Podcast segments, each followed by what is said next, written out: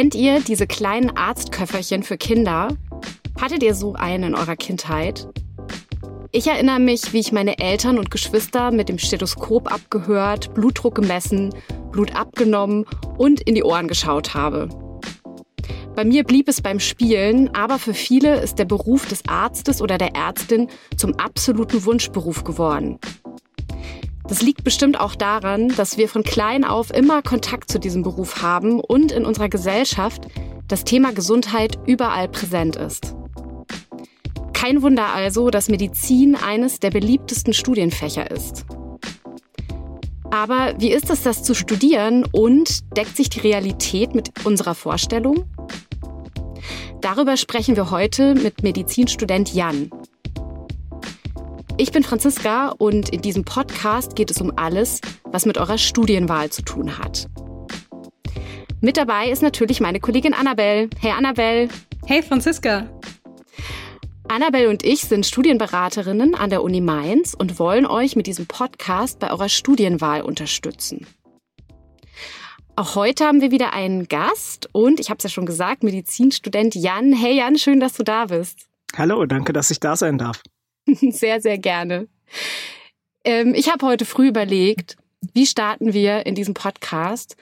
Und dann ist mir eine Frage eingefallen, die wirklich erst heute früh in meinen Sinn kam. Und die will ich jetzt auch direkt mal stellen. Und zwar, ähm, ich hatte letzte Woche so ein Rauschen im Ohr, ja. Und mein erster Impuls war sofort, meine Schwägerin anzurufen, die Ärztin ist, und zu sagen, hey, was ist denn das? Was könnte das sein? Sag doch mal, weil ich einfach weiß, dass die Ärztin ist. Jan, erzähl doch mal, wie oft wirst du eigentlich auf Partys mit Symptomen zugetextet und sollst eine Diagnose geben?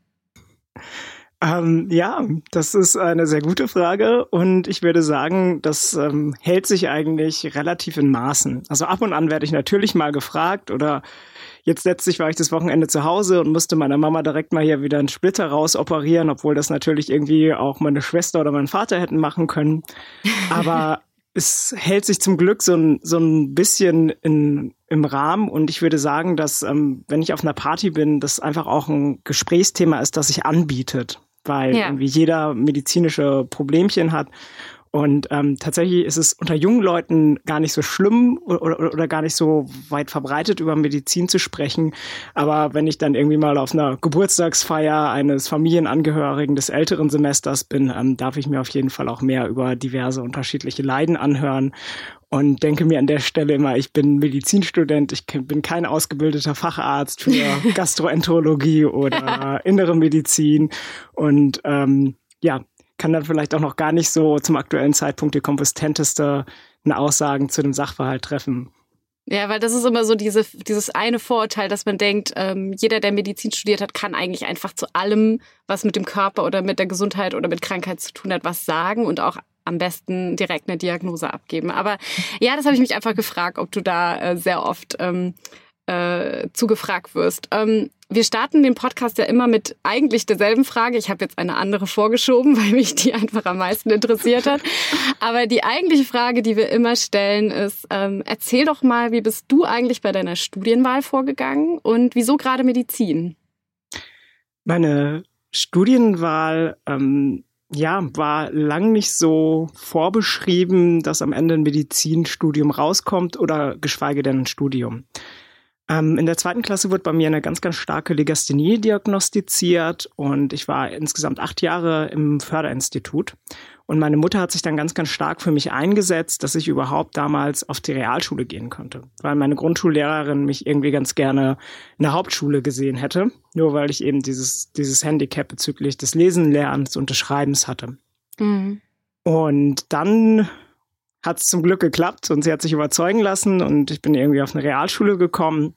Und da hat sich dann auch erst im Realschulverlauf rausgestellt, dass ich eigentlich ein ganz guter Schüler bin. Und da hatte ich von ganz vielen Seiten auch ganz, ganz viel tolle Unterstützung und Menschen, die eben an mich geglaubt haben und gesagt haben, hey, Jan, du kannst das, obwohl du hm. jetzt irgendwie dieses Handicap hast. Und genau, da habe ich einen sehr guten Realschulabschluss gemacht und ähm, das auch so, dass ich aufs Gymnasium gehen konnte und habe dann am Ende des Tages ähm, ein Abitur von 1,0 gehabt mit ähm, in NRW gab es damals irgendwie 300 Punkte in den, in den Abiturprüfungen, wenn ich es noch mhm. richtig im Kopf habe.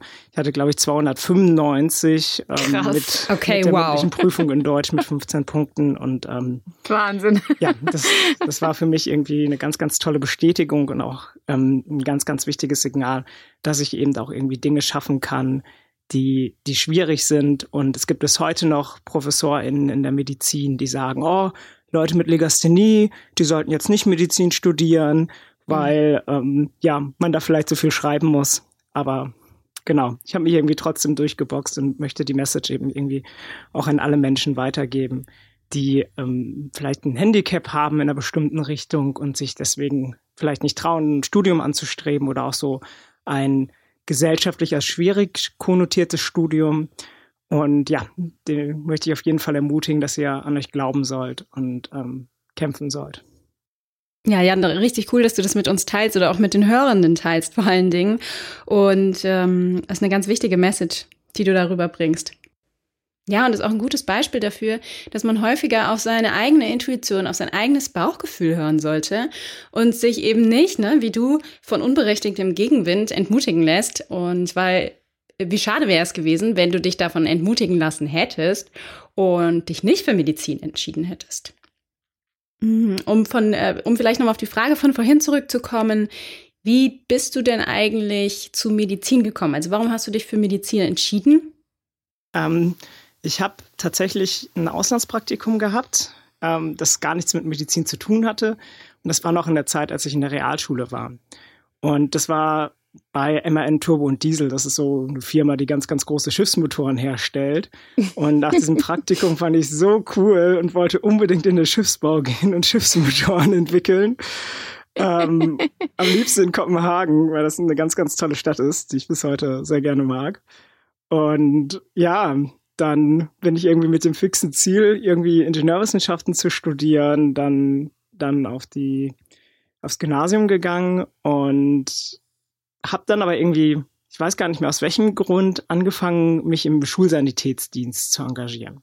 Habe ich da die Ausbildung zum Schulsanitäter gemacht und ja, habe dann quasi so eine klassische Schulsanitätsdienst slash Ehrenamtsrettungsdienstkarriere eingeschlagen, wenn man von Karriere sprechen will, wo ich dann irgendwie erst so einen Sanitätshelfer hatte und dann in Essen auf ähm, dem ich will Fußballfans jetzt hier nicht echauffieren, aber ich glaube Viertligist oder Fünftligist ähm, Fußball spielen irgendwie dann da im Block stand und irgendwie geguckt habe, dass die Leute versorgt werden, die irgendwas haben. Mhm. Ähm, und dann habe ich irgendwie auch einen Rettungssanitäter irgendwann gemacht und bin dann auch nochmal nebenberuflich und ehrenamtlich so ein bisschen unterschiedliche Einsatzmittel gefahren. Krass. Und da kam dann so ein bisschen der Wunsch her, hey, ja cool, irgendwie ist es schon schön, mit Menschen zu arbeiten und auch diese, ja, die, die medizinische Wissenschaft, also die, die Inhalte, die man, die man lernt und die, die Fächer, die unterrichtet werden, interessieren mich total. Mhm. Und ja, dann war irgendwie auch schon die Schulzeit vorbei. Und ich wusste immer noch nicht ganz hundertprozentig, in welche Richtung ich gehen wollte. Dann habe ich erstmal ein Orientierungsstudium in der Universität Wittenherdecke gemacht. Die Hörerinnen und Hörer können es jetzt leider gerade nicht sehen, aber ich trage auch gerade nochmal den Uni-Pulli von meiner alten Uni und ähm, konnte dann da irgendwie alle Fächer belegen, die oder oder in alle Fächer Kurse belegen, die in dieser Universität angeboten worden sind. Und ja, parallel hatte ich eben weiter mein Ehrenamt im Rettungsdienst und dann habe ich eben für mich so ein bisschen herausgelesen, hey, was medizinisches ist schon cool. Dann kam aber so ein bisschen mein innerer Perfektionist raus und hat mir so gesagt, oh, Jan, ich weiß ja gar nicht, ob du das gut machen könntest. Das ist eben so ein, so ein ganz tiefer Glaubenssatz. Ich bin zu wenig und ähm, ich muss es mir und anderen beweisen, der auch ganz entscheidend durch diese Legasthenie im Prinzip kommt, mhm. ähm, der mir dann wieder auf die Füße gefallen ist und gesagt, oh, du würdest das dann ja nicht perfekt machen. Mhm. Und mhm. dann habe ich, also gerade in der Versorgung mit den PatientInnen, und dann habe ich eben ähm, erstmal medizinische Biologie angefangen, weil ich gedacht habe, ah ja, da hast du quasi die Inhalte aus der Medizin und hast noch nicht das, was für mich mit so hohen Ansprüchen konnotiert ist, diese Arbeit mit dem Menschen. Mhm. Und ja, das habe ich dann ein Jahr studiert und habe dann gemerkt, oh, ja, ich traue mich jetzt an Medizin dran. Ähm, mir, mir fehlt einfach der Umgang mit Patientinnen und die Arbeit mit Patientinnen. Mhm. Und ja, dann ist es meins mehr oder weniger zufällig geworden, weil die Auswahlverfahren in der Medizin ja relativ komplex sind und es noch lange nicht heißt, dass man am, am Wunschstudienort studieren kann. Ja. Und ähm, dann wurde ich zu Mainz zugelost. Hoffentlich bist du damit zufrieden. Am Anfang ist es mir sehr schwer gefallen, weil ich unbedingt in Modellstudiengang wollte und nicht in das eher klassischere Studiengangskonzept, wie es hier in Mainz quasi ja, mhm. realisiert ist. Und ja, aber mittlerweile habe ich mich auf jeden Fall eingelebt und ähm, werde, glaube ich, auch auf längere Zeit in der Rhein-Main-Region bleiben. ja, kann ich, äh, kann ich sehr fühlen, kann ich sehr nachempfinden, dass du gerne in der Rhein-Main-Region bleiben möchtest. Und ähm, ja, ist bei mir sehr ähnlich. Und ja, noch eine Frage, die mir, ähm, die mir im Kopf herumschwirrt. Wie ist es denn aktuell in deinem Medizinstudium? Was gefällt dir denn so mit am besten? Was, was, was gefällt dir besonders gut an deinem Medizinstudium? Ähm, was mich eben ganz besonders interessiert, ist auf der einen Seite die, die Arbeit mit PatientInnen. Das ist wirklich was, was mir extrem viel Freude bereitet. Und fachlich, inhaltlich finde ich von den vorklinischen Fächern besonders die Physiologie spannend. Und in den klinischen Fächern fasziniert mich vor allem die, die innere Medizin. Und das sind auch zwei Bereiche, die, ich sag mal, relativ eng miteinander verknüpft sind, weil sie ähm, ja ein relativ strukturiertes und analytisches Denken voraussetzen. Und ähm, ja, das auch zwei Fachgebiete sind, wo man sicherlich auch viel lernen muss und auch sicherlich viel auswendig lernen muss, aber wo eben auch viel verstanden werden kann. Und das sind ähm, genau zwei Sachen, die mir da viel Spaß machen, vor allem auch dieses, dieses analytische Denken. Und ich weiß auch, dass das für viele Menschen hinter so ein bisschen der Albtraum ist, die Medizin studieren, hinterher irgendwie vor Labor, also in der inneren Medizin hat man viel mit Laborergebnissen zu tun mhm. und ähm, dann sitzt man ganz, den ganzen Tag vor irgendwelchen Laborergebnissen und guckt so ein bisschen, ah ja, hm, der hat jetzt so ein bisschen vielleicht zu viel Leukozyten, so weiße Blutkörperchen oder so ein bisschen zu wenig Erythrozyten und jetzt machen wir noch den Laborwert, was könnte das denn sein? Also innere Medizin ist eben auch viel Sherlock Holmes spielen. Okay. ja, also das ist ein, ähm, ist ein cooles Bild, was du da aufgemacht hast, diese detektivische Suche nach Leukozyten. Und ähm, klingt sehr spannend. Und du hast von innerer Medizin gesprochen. Da war mir vorher auch nicht richtig klar, was äh, ich mir darunter vorstellen kann, aber es ist mir jetzt ein bisschen klarer. Genau, also da verbergen sich hinterher auch ganz viele unterschiedliche Fachrichtungen hinter. Ähm, ist es eben so vom, vom Grundkonzept, dass man erstmal allgemein Medizin studiert. Dann gibt es mhm. eben die Einteilung in Vorklinik und Klinik hier in Mainz. Es gibt auch andere Hochschulstandorte, wo das nicht der Fall ist. Und in der Vorklinik lernt man irgendwie alles, was so ein bisschen mit den, mit dem zu tun hat, wie der Mensch eben im gesunden Zustand funktioniert. Also man lernt mhm. irgendwie Biochemie und irgendwie wie Glucose im Körper verstoffwechselt wird und wie das mit den Neurotransmittern und den Botenstoffen im Körper funktioniert. Mhm. Und man lernt Anatomie und darf dann da ganz, ganz viel lernen und irgendwie wie alle Vorsprünge am Oberschenkelknochen heißen und wie die Muskeln laufen und ähm, welche ja, Einteilung es im Gehirn gibt.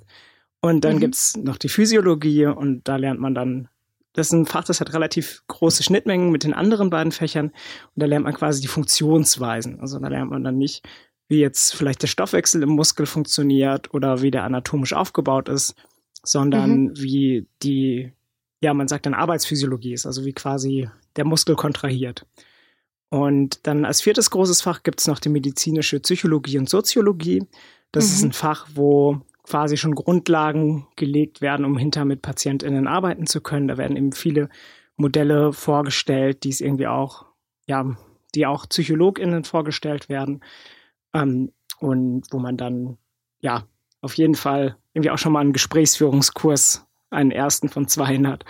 Mhm. Ähm, und auch auf die soziale Komponente so ein bisschen vorbereitet werden soll. Dann kommt eben das große erste Staatsexamen, das ist das Physikum. Das wird auch, ja, das ist langläufig, glaube ich. Das ähm, kennt man, glaube ich. genau, das äh, schwierigste Staatsexamen.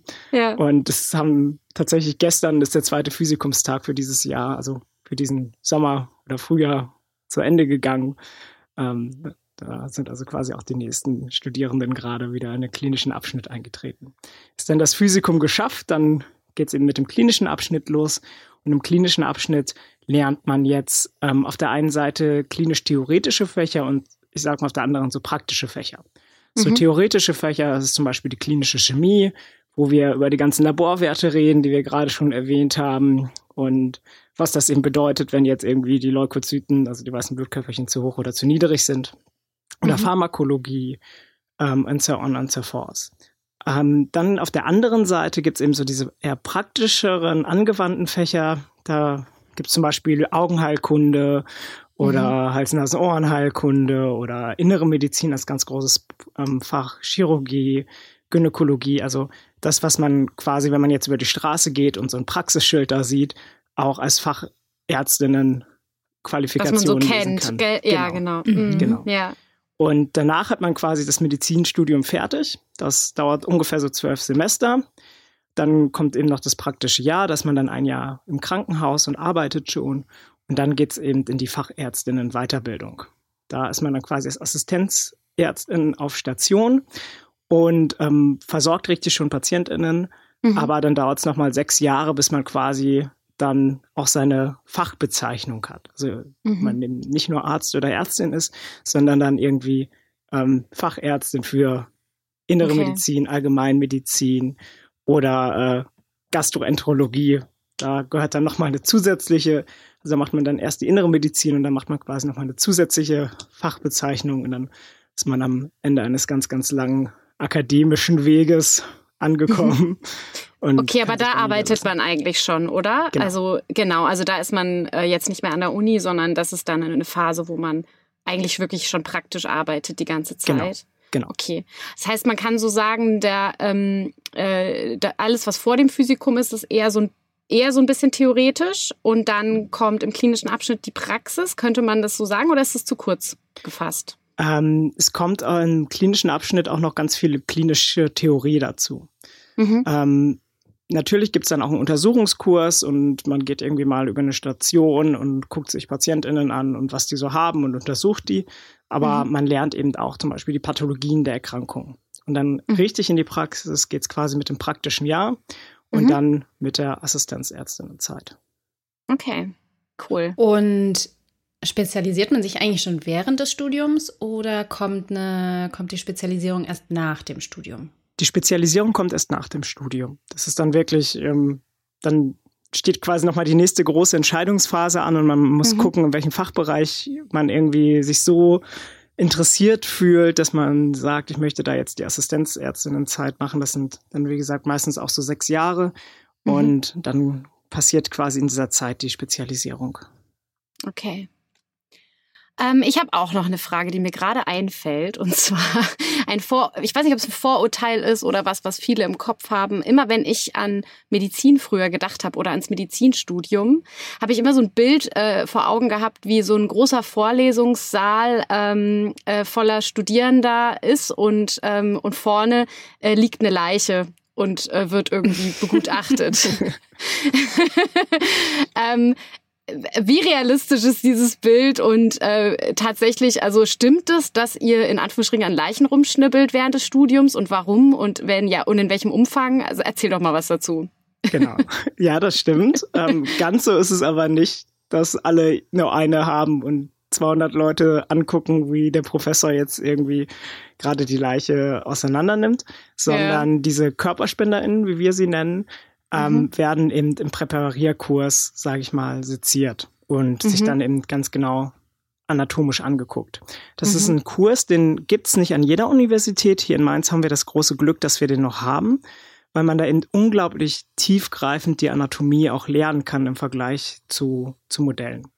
Mhm. Genau, und die, die von euch vielleicht schon die Mainzer Uni kennen, kennen vielleicht auch das Vorklinische Lernzentrum hinter den Revi und da gibt's eben so ein, so ein Dachboden, sage ich mal, der ist natürlich ausgebaut und das ist dann der Präpariersaal. Da liegen dann, ähm, also im Keller liegen 150 KörperspenderInnen und für jeden Kurs ähm, teilt man, teilen sich dann, ich würde sagen, acht bis, bis zehn Studierende quasi eine Körperspenderin und ähm, präparieren die dann halt über, über ein Jahr. Ähm, mhm. Das ist mhm. aber tatsächlich gar nicht so, so gruselig, wie man sich das vorstellt, weil die KörperspenderInnen werden über drei Jahre präpariert. Das heißt, mhm. die liegen quasi im Keller und werden dann mit einer Mischung aus Ethanol und Formalin berieselt, damit sie quasi haltbar gemacht werden, damit man ähm, im Präparierkurs gut mit ihnen arbeiten kann. Und abgefahren, ja. Dann entwickelt sich, ich würde sagen, ähm, fast schon so eine, so eine etwas innige Beziehung zu Körperspendern in diesem einen Semester, in dem man quasi so viel Zeit mit denen verbringt und arbeitet. oh, krass. Ähm, und ja, man, also am Ende gibt es auch eine, so eine kleine Beerdigungsfeier.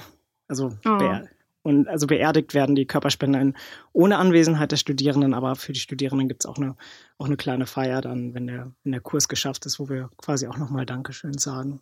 Mhm. Sehr cool. Krass. Finde ich schön, ja. Ja.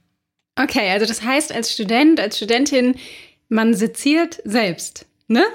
Also, ich habe es schon richtig genau, verstanden, genau. oder? Das ist ähm, natürlich auch eine gute Vorbereitung für die Chirurgie, weil da muss ich ja auch quasi an, an Menschen ähm, herumschneiden. Ja. Wie ist denn das so? also ich weiß, es sind Fragen, die kriegst du wahrscheinlich immer gestellt, aber wie ist denn das so? Weil ich habe mal, also es, es gibt äh, so einen total bekannten ähm, äh, Pathologen auf Instagram, äh, dem, dem ich folge und der äh, immer mal Videos äh, online stellt, wo, wo er irgendeinen Arm äh, seziert und ich habe hab mir einmal angefangen, es anzugucken und ich musste es wirklich ausmachen, weil mir sofort schwindlig geworden ist. Ich habe nicht gedacht, dass ich, ich dachte, ich bin eigentlich hart im Nehmen, was das angeht. Ähm, also Bluterbrochenes gib ihm, aber irgendwie da ist mir echt kurz so ein bisschen, da, also ja, also ich weiß nicht, mir ist nicht schlecht geworden, aber weiß schon, irgendwie schwindlig. Ich habe gedacht, nee, das kann ich mir nicht angucken. Ja, das, das kann ich auch gut verstehen. Ähm, den, den ersten Präparierkurs hatte ich damals schon in Essen, als ich medizinische mhm. Biologie studiert habe für das eine Jahr. Und habe ja, da extrem viel Respekt gehabt eigentlich. Als ich das erste Mal dann irgendwie im, im Präpariersaal war, war ich so, uh, oh, da liegen jetzt tote Menschen. Und da war es mir auch auf jeden Fall ein, ein bisschen flau. Und dann macht man so die ersten Schnitte und weil die meisten Menschen, die, die da liegen, relativ alt sind und relativ übergewichtig, ist quasi die erste Arbeit, die man dann so macht, das, das Unterhautfettgewebe zu entfernen, damit man quasi die Muskeln sehen kann. Mhm. Und ähm, ja, dabei habe ich dann irgendwie aber immer mehr und mehr auch Ruhe entwickelt und irgendwie ja die KörperspenderInnen mehr als ja auch ein, auch, auch irgendwie ein Familienmitglied fast schon ähm, oder ein Gruppenmitglied von dieser Präparierkursgruppe beurteilt und ja, es gibt immer mal wieder Leute, die tatsächlich, denen auch tatsächlich ein bisschen schummerig im Präparierkurs wird. Ähm, mhm. Das liegt aber in der Regel nicht daran, weil das irgendwie so schlimm ist, was da passiert, sondern weil man eben vier, fünf Stunden steht. Selbstfürsorge mhm. in der Medizin ist immer so eine Sache. Und dann haben mhm. viele Leute nicht gefrühstückt und haben, haben dann um 18 Uhr diesen Kurs, wo sie vier Stunden stehen. Und da kommt mhm. schon mal dazu, dass der Kreislauf dann ähm, nicht mehr so mitspielt, wie man das gerne hätte. Gewöhnt man sich dann über die Zeit irgendwie daran? Also tritt da irgendwie ein gewisser Gewöhnungseffekt ein? Ja, auf jeden Fall.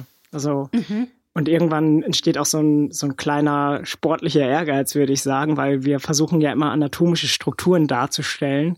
Und ähm, dann freut man sich schon richtig, weil man irgendwie dann einen Nerven besonders schön dargestellt hat oder irgendwie mhm. ein Nervengeflecht. Ähm, ja, man, man entwickelt irgendwie ja irgendwie auf der einen Seite so, so, so eine persönliche Verbindung zur Körperspenderin mhm. und auf der anderen Seite aber auch so, so eine ähm, ja, Distanz, die aber auch zum, zum Arbeiten ganz gut ist. Und dann kommt ja die, die, die, dieser auch sehr, sehr menschliche Blick dann auch oft erst wieder zurück, wenn dann auch die Abschiedsfeier ist. Ja. Mhm. ja. Mm, und sag mal, macht ihr eigentlich auch Tierversuche während des Studiums? Ähm, Im Medizinstudium machen wir selber ähm, in der Lehre keine Tierversuche mehr. Früher waren Tierversuche im Physiologiepraktikum vorgesehen und die wurden ähm, alle aus dem Praktikum rausgenommen und man arbeitet jetzt nicht mehr mit Froschhenkeln, sondern quasi nur noch mit Computersimulationen.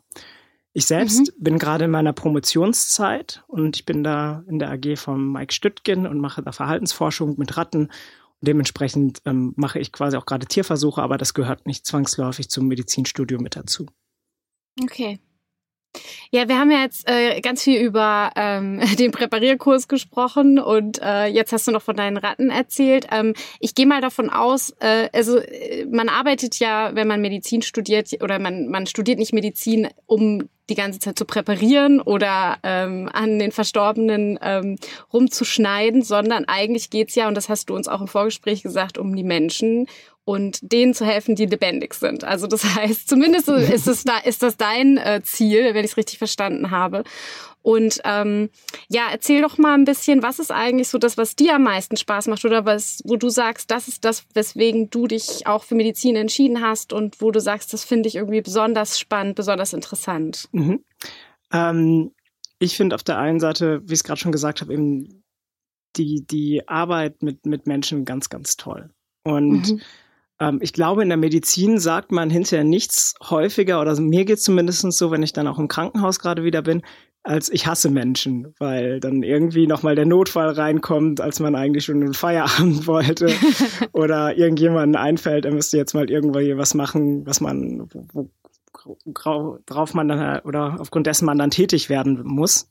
Mhm. Ähm, also es ist, äh, ja, ich, manchmal habe ich das Gefühl, dass es bei mir nicht unbedingt ein Instinkt ist, dass ich anderen Menschen unbedingt helfen will, sondern mhm. ähm, dass ich ja diese, diesen medizinischen Blick und ähm, vielleicht auch Medizin als, als Gesundheitscoaching und Vermittlung eines, äh, eines gesunden Lebens einfach super schön und, und ähm, eben auch spannend finde. Mhm. Und auf der anderen Seite finde ich eben auch die medizinischen also Medizin fachlich unglaublich interessant.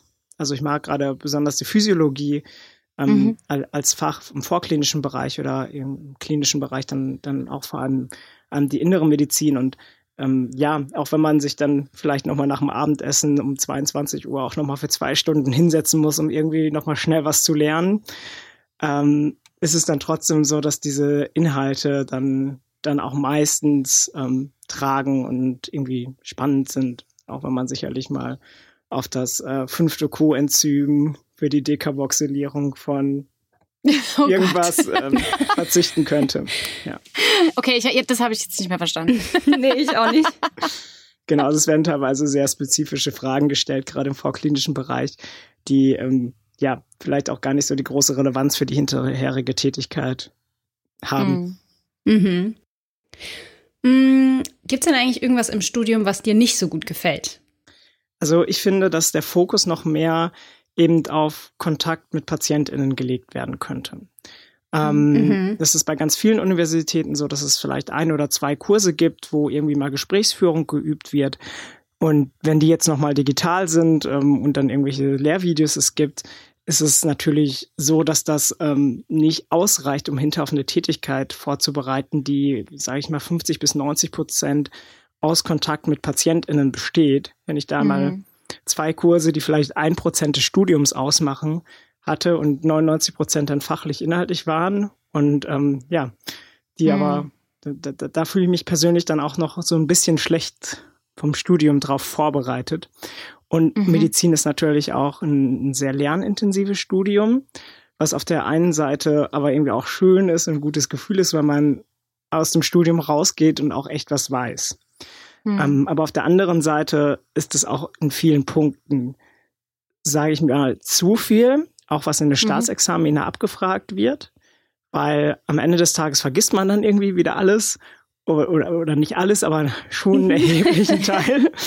Ähm, und lernt es dann aber immer wieder neu für, für das Fach, das man gerade lernt. Ähm, und in der Spezialisierung, also quasi in die, dieser Assistenzärztinnenzeit, lernt man natürlich noch ähm, die, die Fachinhalte viel, viel tiefer greifend, als man es vorher im Studium gemacht hat. Genau, also es ist ähm, eben einfach manchmal vielleicht ähm, ein sehr, ein, ein Gegenstandskatalog, der relativ unfokussiert ist auf die, ja. die Dinge, die vielleicht auch hinter für, für einen klinischen Alltag bedeutsam sind.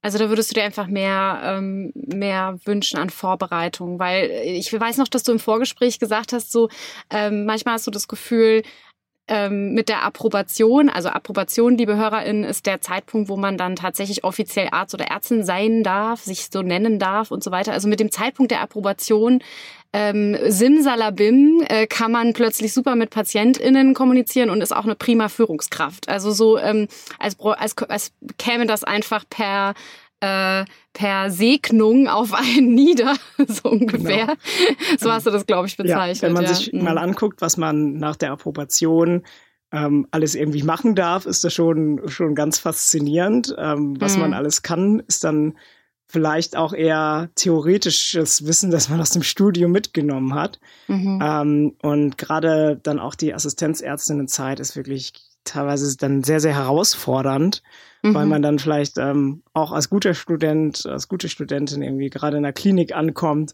und ähm, irgendwie ein Jahr im praktischen Jahr dann ganz viel Blut abgenommen hat und dann plötzlich mhm. aber eine 40 Bettenstation mit einer weiteren Person zusammen betreuen muss und dann mhm. direkt irgendwie im, im Fachbereich natürlich ist, irgendwie in der Kardiologie oder in der Onkologie und mhm. ähm, aber gar nicht so, ja, sag ich mal, das, das Studium oder Teile des Studiumswissens mitgenommen hat, aber mhm. dann eben nicht diese fachspezifischen Inhalte, die man dann quasi Learning by Doing für sich ähm, ja nochmal noch mal vertiefen und lernen muss.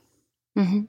Ja. Und du hast jetzt vorhin ähm, gesagt, die Ratten, ähm, von den Ratten gesprochen im, im, im, bei, bei der Forschung, die du machst.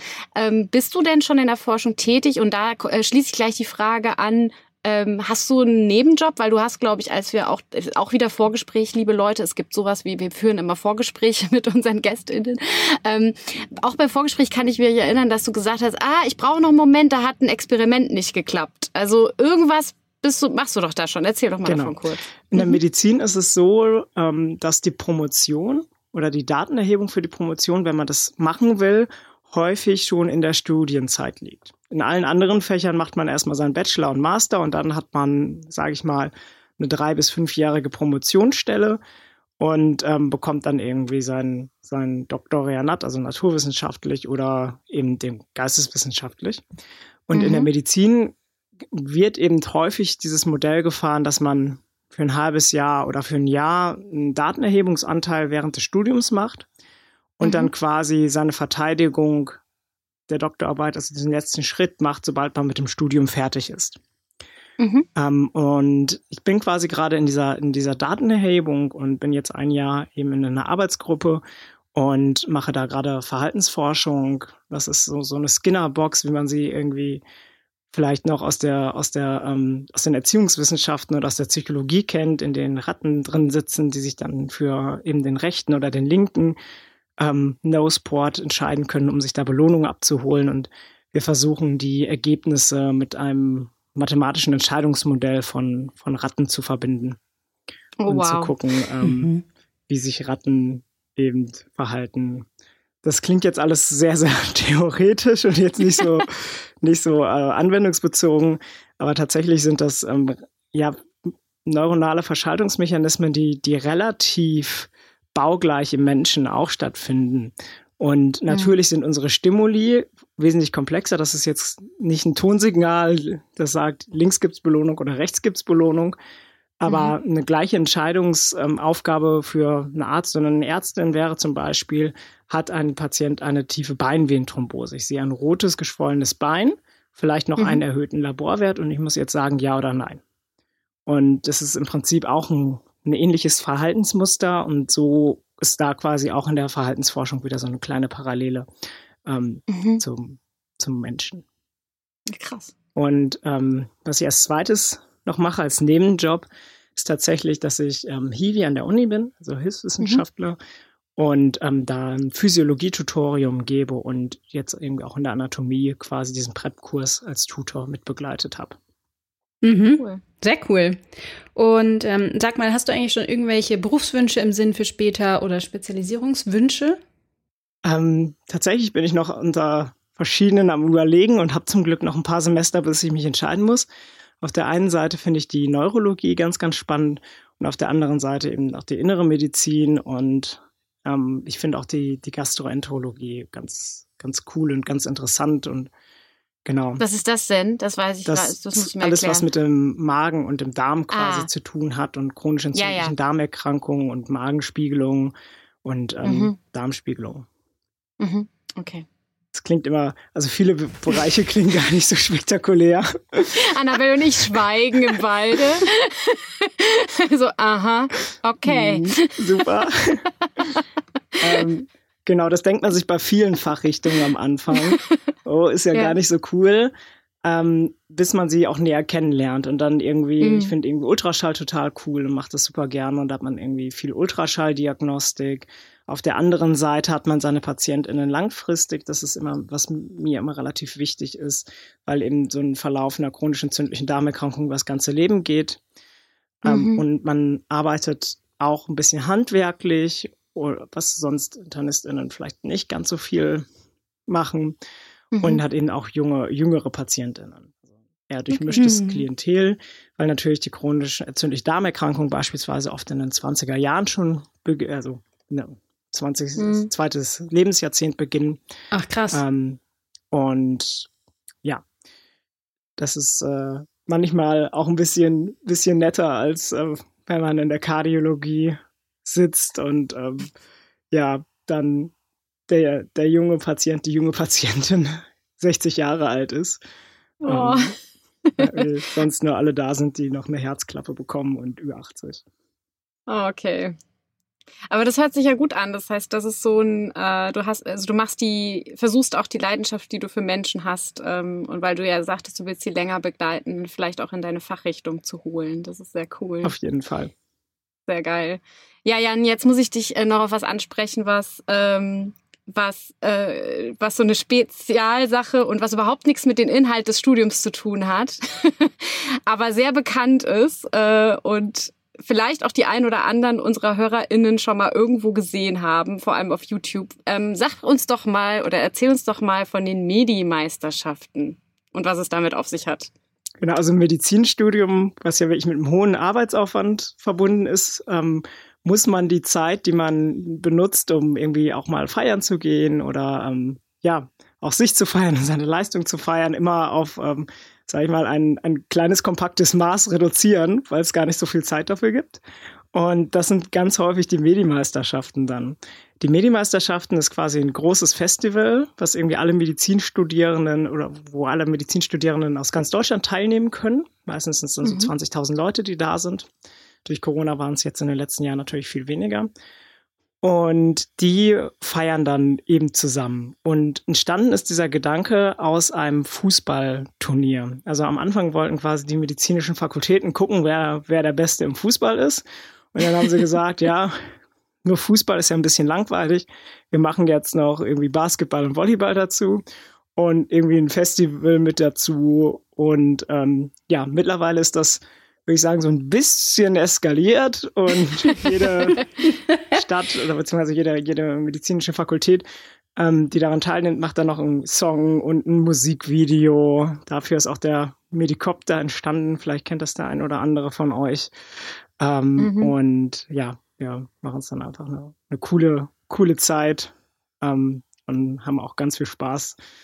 Ähm, Kannst du uns da vielleicht einen Link äh, zur Verfügung stellen? Entweder zu dem aktuellen oder vielleicht, also wir werden euch, liebe HörerInnen, auch noch ähm, den Medikopter mal ähm, in die Show Notes packen. Aber natürlich nicht nur das, sondern auch noch weitere Infos zum Thema Medizinstudium, weil es ist ja nicht nur der Medikopter. Aber ich würde mir das auf jeden Fall mal angucken, weil ich finde, eine Sache, die das zeigt, ist, dass es definitiv ziemlich äh, also eine ziemlich gute Community offenbar gibt und es äh, auch Spaß machen kann. Ähm, also dass man nicht nur die ganze Zeit in der Bib sitzt ja. und lernt. Und wenn ihr auch das aktuelle Video guckt, der Mainzer-Titel ist Keine Hose, kein Problem. Ähm, freue ich mich umso mehr, weil das ist auch ein Video, das ich tatsächlich gedreht habe und geschnitten habe. Ähm, weil ich irgendwie auch so meine, meine große zweite Leidenschaft auch immer ganz gut mit dem Medizinstudium verbinden konnte. Ich habe nämlich quasi auch noch zwischendrin mal um jetzt nochmal zum Anfang zurückzukommen, in der Studienwahl mhm. irgendwie ein Filmfestival für SchülerInnen geleitet und habe ganz lange überlegt, ob ich nicht Kamera oder Regie studieren will und mhm. habe mich dann aber eher doch erstmal für die medizinische Biologie entschieden und dann für die, für die Medizin. Mhm. Und ja, jetzt mache ich irgendwie Ultraschall-Lehrvideos und ähm, nice. wie die Meisterschaften Songs und konnte so dann auch noch diese zweite Leidenschaft irgendwie mit dem Medizinstudium auch ganz gut verbinden. Das ist gut. Ich finde, das zeigt auch äh, immer wieder, dass man nicht immer jede Leidenschaft, die man hat, sofort zum Beruf oder zum Studium machen muss. Weißt du? Sondern dass es immer Möglichkeiten gibt, auch während des Studiums was anderes, was man gerne macht, vielleicht sogar zu integrieren. Ja. Ähm, oder ähm, ja, das also, weil du hättest ja natürlich hättest du genauso Film oder Regie machen können, aber jetzt hast du dich halt für das entschieden und versuchst aber das andere trotzdem noch zu integrieren und trotzdem noch zu machen. Und ähm, weil wir haben oft Leute in der Studienberatung, die denken, sie müssen sich jetzt entscheiden zwischen dem einen und dem anderen und das andere ist dann weg sozusagen für immer, ja, weil ich mich halt dagegen entschieden habe. Und ähm, so ist es ja nicht, zum Glück. Und insofern, ähm, das ist ein sehr gutes Beispiel dafür. Genau, und das ist ähm, mir auch immer ganz, ganz wichtig zu betonen, auch gerade in Studiengängen, die vielleicht nicht in der Klarheit auf ein Berufsziel gehen wie die Medizin, wo ich glaube, am Ende 80 Prozent der Studierenden praktizierende Ärztinnen werden. Mhm. Ähm, sondern ich kenne es irgendwie auch aus dem Freundeskreis und ähm, gerade auch die, die in die Richtung Journalismus bei mir gehen oder ähm, eben auch Regie oder Kamera studieren. Dort ist es oft so, dass sie dann tatsächlich ihr, ihr Hobby am Ende des Tages zum Beruf gemacht haben und gar nicht ihr Studium ähm, mhm. oder auch Synergieeffekte aus beiden nutzen und dann irgendwie ähm, ja in ganz andere Richtungen unterwegs sind, als es eigentlich ihr Studien, äh, ihr Studium ähm, andenken lassen würde. Mhm. mhm. Ja, Jan, vielleicht kannst du dazu noch mal was sagen. Was sind denn so berufliche Alternativen nach einem Medizinstudium? Was gibt's denn da so? Also man denkt immer, das ist äh, sehr limitiert und man wird hinter Mediziner in einem Krankenhaus oder in der Praxis, aber tatsächlich kann man unglaublich viel auch machen. Also wenn man sehr mhm. stark in der medizinischen Richtung auch weiterbleiben will, kann man zum Beispiel auch in die Gesundheitsämter gehen. Ich glaube, durch die Corona-Pandemie haben wir alle mitbekommen, wie da auch so die Personallagen aussehen. Das ist ähm, ein, ein Arbeitsfeld, das ähm, bestimmt auch sehr ähm, spannend sein kann, wenn man sich irgendwie für Epidemiologie interessiert, also wie sich quasi Krankheiten ausbreiten. Ähm, dann kann man auch eine gutachterliche Tätigkeit einnehmen und es gibt auch MedizinerInnen, die beispielsweise in Krankenkassen arbeiten und wenn ihr irgendwie Geld von der Krankenkasse haben wollt, weil sie euch gerade mal was nicht erstattet haben, gucken die am Ende drüber und sagen in den meisten Fällen, nee, das erstatten wir euch trotzdem nicht. ähm, das gibt's natürlich auch und ähm, Mist. Leider, leider ja. Ist der Klassiker. Aber ja, das kommt leider erst, wenn man Ich wollte gerade sagen, das kommt leider erst, wenn man erwachsen ist. Das meinte ich natürlich nicht so. Aber mit erwachsen meine ich, wenn man sich mit der Krankenkasse auseinandersetzen muss. Was hoffentlich die meisten von euch noch nicht müssen. Aber Leute, das kommt auf euch zu. Sorry. Ja. Okay. Ähm, und genau, da mit so einer Gutachterinnen-Tätigkeit äh, gehen natürlich irgendwie mhm. auch ähm, juristische Gutachten manchmal einher. Ähm, ja. Und mhm. auf der anderen Seite kann man aber eben auch im, sag ich mal, sich mit dem Bereitstellen von Informationen beschäftigen. Also es gibt auch MedizinerInnen, die beispielsweise für Gesundheitsaufklärungskampagnen arbeiten oder eben auch in dem Bereich Medizinjournalismus. Ähm, und da gibt es tatsächlich auch einen, einen, ganz großen Bereich, den, den wir, sage ich mal, oder alle Menschen, die, die nicht Medizin studieren, gar nicht so mitbekommen, weil wenn in der Zeit ein Gesundheitsartikel steht, ist das das eine. Wenn jetzt äh, hier in der Zeitung der Allgemeinarzt ähm, irgendwie eine Studienvorstellung über das neue Insulin gemacht wird, ist das halt auch nochmal eine andere Form des Medizinjournalismus, mhm. ähm, die ist quasi auch so sehr breit gefächert irgendwie gibt. Mhm. Und ähm, das ist auch ein Arbeitsbereich, wo, wo auch immer wieder Menschen gebraucht werden, die quasi auf der einen, also die auch wieder so, so zwei Leidenschaften haben, von der vielleicht nur eine studiert worden ist, nämlich auf der einen Seite irgendwie ein fachliches Wissen und auf der anderen Seite dann das journalistische Handwerkszeug können. Mhm. Cool. Und wir haben gerade einen äh, Mediziner als Gesundheits Minister, ne? Also auch das würde gehen. Also der hat auch Medizin studiert. Ähm, dann gibt's natürlich auch so Sachen wie ähm, Unternehmensberatung. Also ich weiß, ein Onkel von mir hat auch Medizin studiert, ist jetzt Unternehmensberater. Das ist auch so ein Klassiker, glaube ich, äh, wenn man genau. nicht in der Klinik landet es, oder im Arzt. Das ist tatsächlich auch ein ganz, ganz wichtiger Bereich, weil ähm, in vielen Krankenhäusern läuft auch gerade Kommunikation ganz, ganz dramatisch schlecht ab und dann mhm. werden ja, Therapien oder Diagnostik zweimal gemacht, weil die eine Hand nicht mal wusste, was die andere wieder tut. ähm, okay. oder Laborwerte zweimal abgenommen und und und. Und ähm, ja, deswegen ist da mal eine gute, gute auch wirtschaftliche Beratung, die nicht in die Richtung geht, in, in lassen Sie mal Leute, weil das ist schneller am billigsten. Ähm, mhm. sondern sparen sie vielleicht mal eine Million pro Tag, weil sie Untersuchungen nicht mehr doppelt machen und anders kommunizieren müssen, auch auf jeden Fall, was das sehr, sehr wichtig auch ist. Okay. Ja.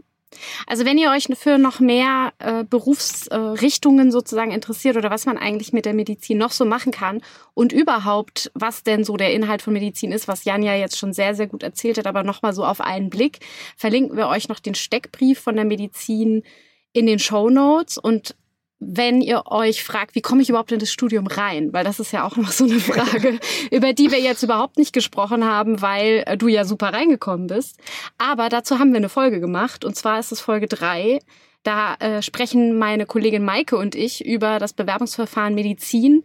Ähm, mittlerweile hat sich schon wieder ein bisschen was geändert, wie das immer so ist in der Medizin, aber nicht viel. Ihr könnt auf jeden Fall mal reinhören, weil das so eine grobe Orientierung gibt. Und ich kann euch nur sagen, lasst euch unbedingt dazu beraten, weil das ist so komplex. Ähm, das äh, kriegt man, glaube ich, so alleine nicht auf die Reihe, wenn man wissen will, wie man da so steht und wie da die Chancen sind. Es ist nicht so einfach reinzukommen, aber Folge 3 anhören. Wenn ihr dazu noch mehr Fragen habt, könnt ihr uns jederzeit auch gerne schreiben an zsb.uni-mainz.de. Genau. Lieber Jan, ähm, vielen, vielen Dank, dass du dabei warst, dass du diesen spannenden Studiengang vorgestellt hast. Ich hätte extrem Lust, mal mit dir in die Anatomie zu gehen und mir das zeigen zu lassen, muss ich ganz ehrlich sagen. Das klingt ja, aber ich auch. Früher war das so, ich habe daneben studiert und immer wenn wir abends aus der Bib gegangen sind, also spät abends, ne, so um zehn und da war noch Licht, fanden wir das schon manchmal ein bisschen gruselig, was ihr da so macht. Aber gut. Ähm, auf jeden Fall ist es natürlich nicht das Einzige, was man im Medizinstudium macht, auch wenn wir darüber heute ein bisschen äh, kurz gesprochen haben. Das war aber einfach ein wichtiger Part. Nochmal danke, dass du dir die Zeit genommen hast. Du hast einen engen Plan, Zeitplan und ähm, insofern ähm, war das jetzt super, dass du dir die Zeit genommen hast. Danke, danke. Gerne. Ja, vielen Dank auch von mir. Danke, dass ich da sein durfte. Sehr gerne. Ja, in der nächsten Folge sprechen wir über Theaterwissenschaft. Auch sehr spannend, was ganz anderes. Und ähm, ist auch mal wieder so ein, ich nenne es jetzt mal Nischenfach, an das man erstmal nicht so denkt. Also Medizin war ja jetzt was, was jeder so auf dem Schirm hat. Aber Theaterwissenschaft nochmal so ein Nischenfach. Also wird, glaube ich, auch sehr, sehr spannend. Ja, Annabelle, möchtest du noch was sagen zum Schluss? Ja, ich bin ja irgendwie so ein bisschen hier reingepurzelt in diese erste Folge, ohne so genau zu wissen, was mich jetzt hier eigentlich erwartet. Und ich fand das Gespräch total cool und sehr, ähm, sehr interessant. Und irgendwie hätte ich jetzt Lust, in eine Medizinvorlesung zu gehen. Und ja, ähm, ich freue mich total auf die nächsten Folgen und ich bin super froh, Teil dieses coolen Projekts zu sein. Ja, wir freuen uns auch alle.